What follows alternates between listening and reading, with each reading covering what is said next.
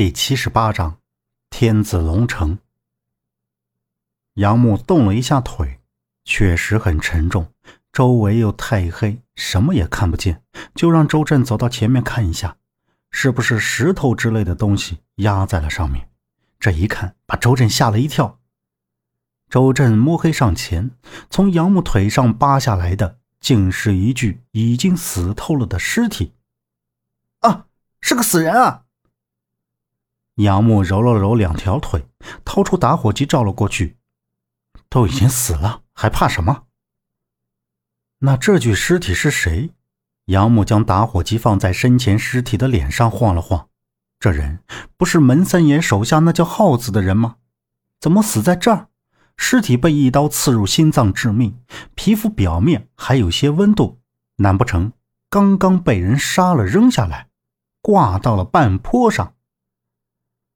两个人在耗子的尸体上找到一把手电筒，再无所获，随后便离开了这里。他们走在下坡，将手电筒的光调到了最暗。杨木再次观察着周围的环境，能看出这是一片树林，基本都是松柏树木，郁郁葱葱。再往前，实地就是一片干枯无木，看这山形与萧县的东山截然不同。他们已经离开了宿州。杨木，快过来，这边有人。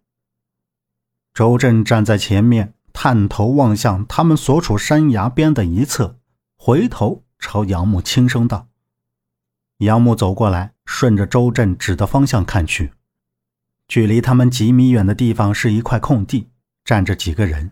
听声音是老五、苏老板和门三爷他们，大强也在其中。”听对话，这里正是他们要找的地方。门三爷已经点了穴，下了铲。没想到这门三爷居然会寻龙点穴的本领，但是他们抓走大强来干什么？周震问道。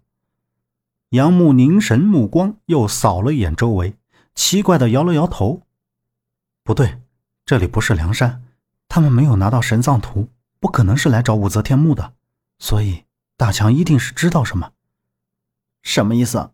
那苏老板不是一直在找陈二狗要的八马祥和图？难不成是来挖袁天罡墓的？周震闻言回应道：“别乱猜了，再看看。”杨木也是一脸懵逼，继续看着前方，看着那几个人跳了下去，应该是挖到了墓口。就听“啊”一声惨叫，瞬间没了声音。杨木二人立刻爬下山崖，跑到他们挖的穴口，顺坡也跳了下去。墓口的石门开了一半，未打开的另一半石门上方正往外流着绿色的液体。杨木拿着手电筒照着走了进去，周震紧跟其后。一条墓道出现在眼前，这不像是普通的墓穴，两边都雕刻着奇怪的壁画，有人的手掌。有人的眼睛，还有各种形状的字符，分不清是哪个朝代的。而且这也不像是电视里和小说里描述的古墓的样子，没有什么机关重重、惊险刺激。但是，一进入这里，杨木就感觉浑身不舒服，空气中弥漫着一股酸腐味儿。就算有其他的气体，也不可能会出现这种气味。杨木往前走着，这时。周震在前面停了下来，好奇地瞅着右边中间的壁画。杨木也走了过去，那里是一个雕画人体肩部的部位，是俯身低头的姿势。